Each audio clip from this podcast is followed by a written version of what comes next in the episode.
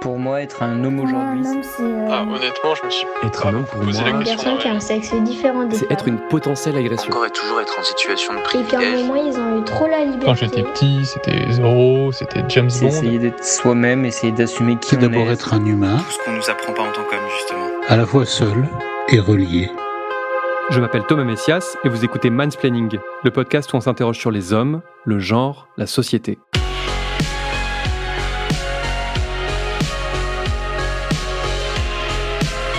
Comme la plupart des parents, j'ai eu envie de transmettre à mes enfants une partie des œuvres culturelles qui m'avaient moi-même transporté lorsque j'avais leur âge. La trilogie Retour vers le futur en fait partie, et j'ai l'impression qu'un très grand nombre de parents nés dans les années 80 ont eux aussi eu à cœur de faire découvrir les aventures de Marty McFly, Doc Brown et de leur DeLorean volante. Quand j'étais gosse, j'ai beaucoup vu Retour vers le futur 2, dont nous possédions la VHS. Pour les plus jeunes qui m'écoutent, il s'agit de l'ancêtre du DVD, un format qui est lui-même en train de péricliter. Je me souviens aussi avoir découvert le dernier épisode de la trilogie au cinéma, avec mon père, à l'âge de 6 ans. Entre vous et moi, c'est peut-être un peu tôt. Je pense qu'il vaut mieux attendre que les enfants aient 9 ou 10 ans pour leur faire découvrir. D'abord parce que c'est assez compliqué, ensuite parce que c'est quand même un peu violent. Mais cela dépend évidemment de la sensibilité de chacun et de chacune. Et donc, récemment, nous nous sommes installés un soir devant le premier Retour vers le futur, et ils ont adoré ça. Dans les semaines qui ont suivi, on a bien sûr enchaîné avec les deux autres volets, en laissant un peu de temps entre chaque séance, parce que le binge-watching est une pratique qui me hérisse le poil. Je ne vais pas faire la fine bouche, j'ai pris beaucoup de plaisir à revoir ces trois films, une bonne vingtaine d'années après mon dernier visionnage. Mais comme on ne se refait pas, mon esprit a vite glissé vers des réflexions qui ne m'avaient jamais effleuré jusque-là. En résumé, j'ai réalisé que l'un des moteurs de la trilogie Retour vers le futur est la course à la virilité et l'obsession de la masculinité hégémonique.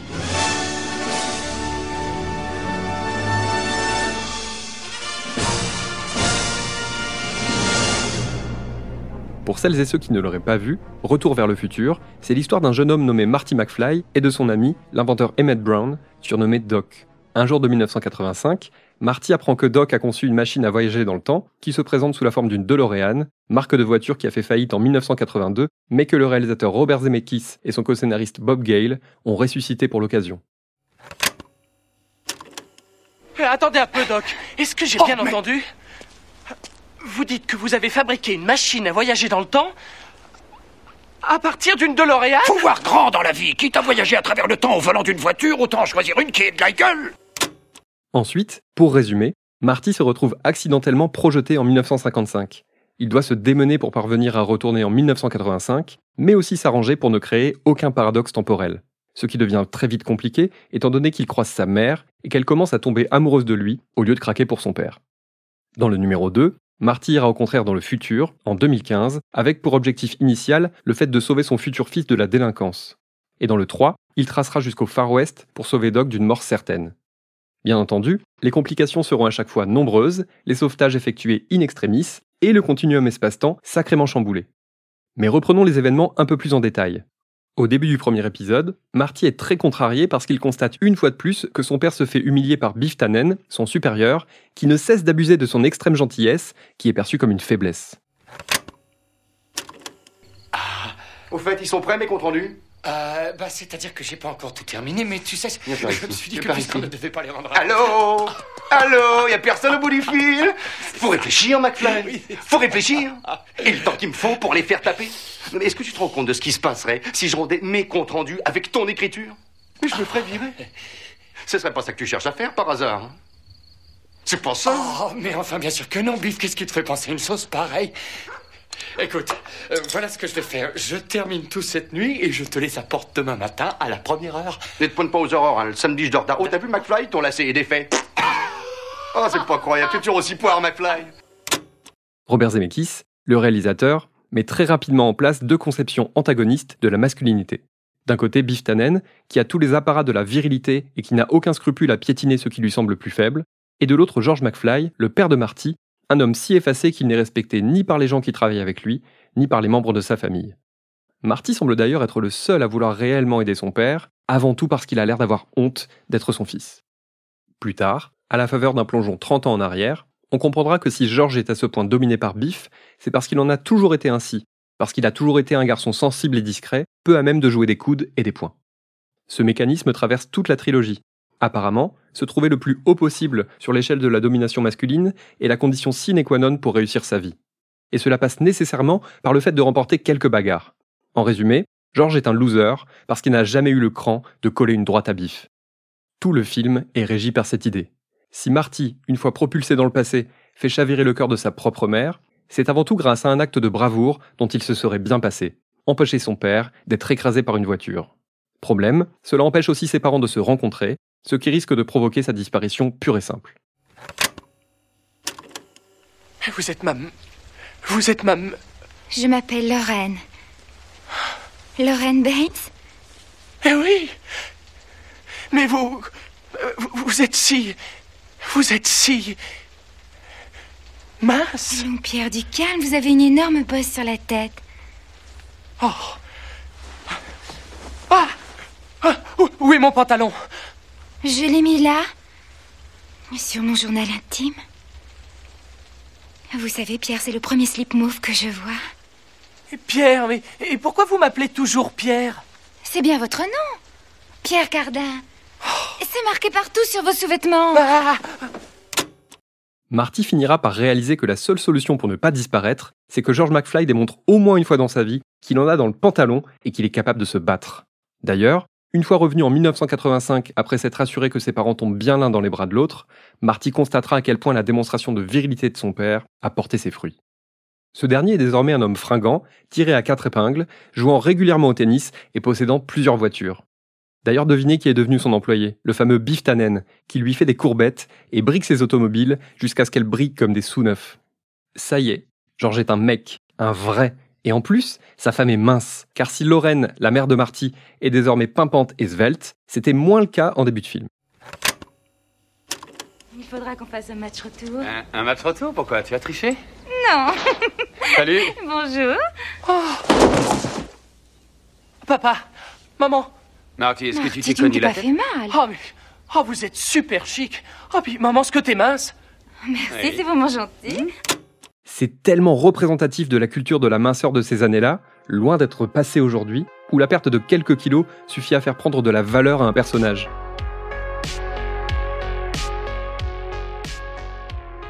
Pour l'anecdote, ce premier film n'était pas destiné à avoir une suite, mais en raison de son grand succès, Universal en a commandé deux autres, qui furent écrits et réalisés, l'un à la suite de l'autre. L'ensemble forme finalement une trilogie pour le moins cohérente, y compris dans sa façon d'aborder ces questions de domination masculine et de virilité. Car dans le deuxième volet, rebelote. Sauf que cette fois, c'est dans le futur que les choses vont se dérouler. L'univers déployé est futuriste, avec des innovations technologiques à tous les coins de rue, mais pour ce qui est des valeurs humaines, rien n'a vraiment changé. Et de nouveau, c'est grâce à une démonstration de virilité que Marty accomplira lui-même en se faisant passer pour son fils qu'il va régler les choses. Alors, McFly On peut savoir quelle décision t'as prise en ce qui concerne le plan de ce soir Euh, ouais, Griff, justement, j'y réfléchis, je suis pas trop sûr parce que ça va sûrement être un peu dangereux, tu vois. Alors, qu'est-ce qui se passe, McFly T'as quoi là-dedans Du silicone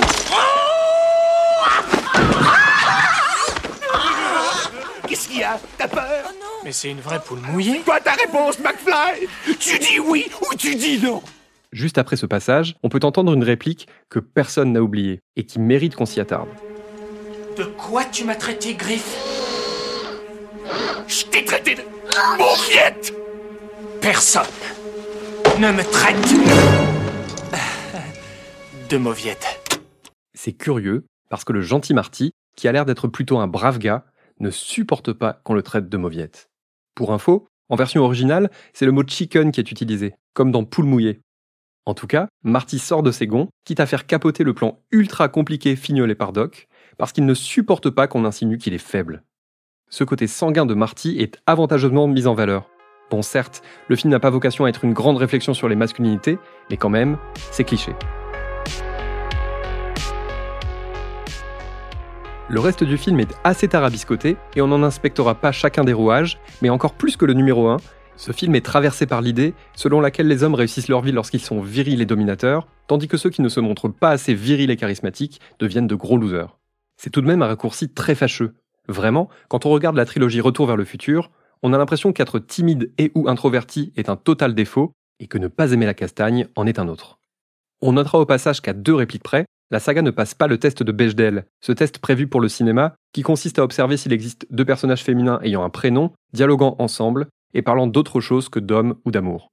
On pourrait penser que la plupart des films le passent haut la main tant la barre est basse, mais non. Et Retour vers le futur n'est pas du tout le seul blockbuster des années 80 à le rater. À l'époque, les héros les plus populaires sont les très virils Harrison Ford dans Indiana Jones et Tom Cruise dans Top Gun. Échec au test de Bechdel pour les deux. Et si le troisième épisode ne passe pas ce test, pour moi, il se distingue des autres par son interprétation de la masculinité. Pourtant, ça commence mal. On se retrouve plongé à l'époque des cowboys, fin 19e, juste le temple de la virilité. John Wayne, Clint Eastwood et leurs personnages sont d'ailleurs souvent cités par les sociologues comme les archétypes de la masculinité hégémonique, c'est-à-dire ce summum de virilité et de domination auquel tous les hommes aspireraient de façon plus ou moins consciente. Forcément, la simple présence de Marty et Doc suffit à créer un contraste par rapport aux représentations des hommes de l'époque. Le principe même du film pousse les scénaristes à égratigner enfin cette obsession de la virilité. Car voilà, Marty est contraint de se faire passer pour un cow-boy comme les autres afin de sauver Doc, devenu maréchal ferrant en 1885. Soudain, le contraste entre son corps tout frêle et les physiques massifs de ses ennemis fait sens. Pour s'en sortir et sauver son ami de là, Marty va devoir jouer avec les codes de l'époque, donc surjouer le mec viril et impitoyable, tout en s'en détournant. Et quoi de mieux pour bien se plonger dans un rôle que de prendre un pseudonyme adapté? Ton nom c'est quoi, pied tendre? Euh, Mar... Eastwood. Clint Eastwood. De son côté, Doc, personnage dont la vie semblait intégralement consacrée à ses inventions, dévoile une autre facette en tombant éperdument amoureux de Clara, institutrice de passage dans la ville. Ce qui se passe entre ces deux-là est aussi improbable que beau. On parle de poésie et de Jules Verne en contemplant les étoiles. Et à la fin, désolé pour le spoiler, mais le film est sorti il y a plus de 30 ans, donc c'est permis, Doc décide de tout plaquer pour se consacrer à celle qu'il aime. Ce qui inclut de devoir dire adieu au voyage dans le temps, alors que tant d'autres hommes auraient tenté de devenir riches et célèbres grâce à une telle invention. Et franchement, on admire. Je te présente ma petite famille. Clara, que tu connais Bonjour, Marty. Dame Les héritiers Brown, Jules et Fern. Les garçons, voilà Marty et Jennifer. Last but not least, Marty semble avoir enfin appris de ses voyages et de ses galères. Poussé par une bande de sales types à participer à un rodéo urbain pour montrer qu'il est un vrai homme, il hésite quelques instants, puis fait le choix de la sagesse et de l'intelligence. Avant de comprendre quelques secondes plus tard que s'il avait accepté cette course à la virilité, Jennifer et lui auraient connu un terrible accident.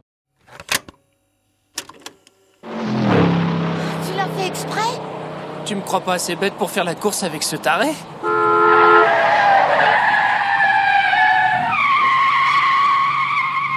La vache J'aurais percuté la Rolls-Royce. C'est le dernier message délivré par la trilogie Retour vers le futur, et il est très positif. Réussir sa vie d'homme, ce n'est pas montrer qu'on est le plus testostéroné, c'est au contraire faire parler ses neurones et son cœur plutôt que ses hormones, et accepter d'être considéré comme un faible par ceux qui pensent à tort que virilité est synonyme de qualité. Il fallait bien quelques voyages dans le temps pour en prendre conscience.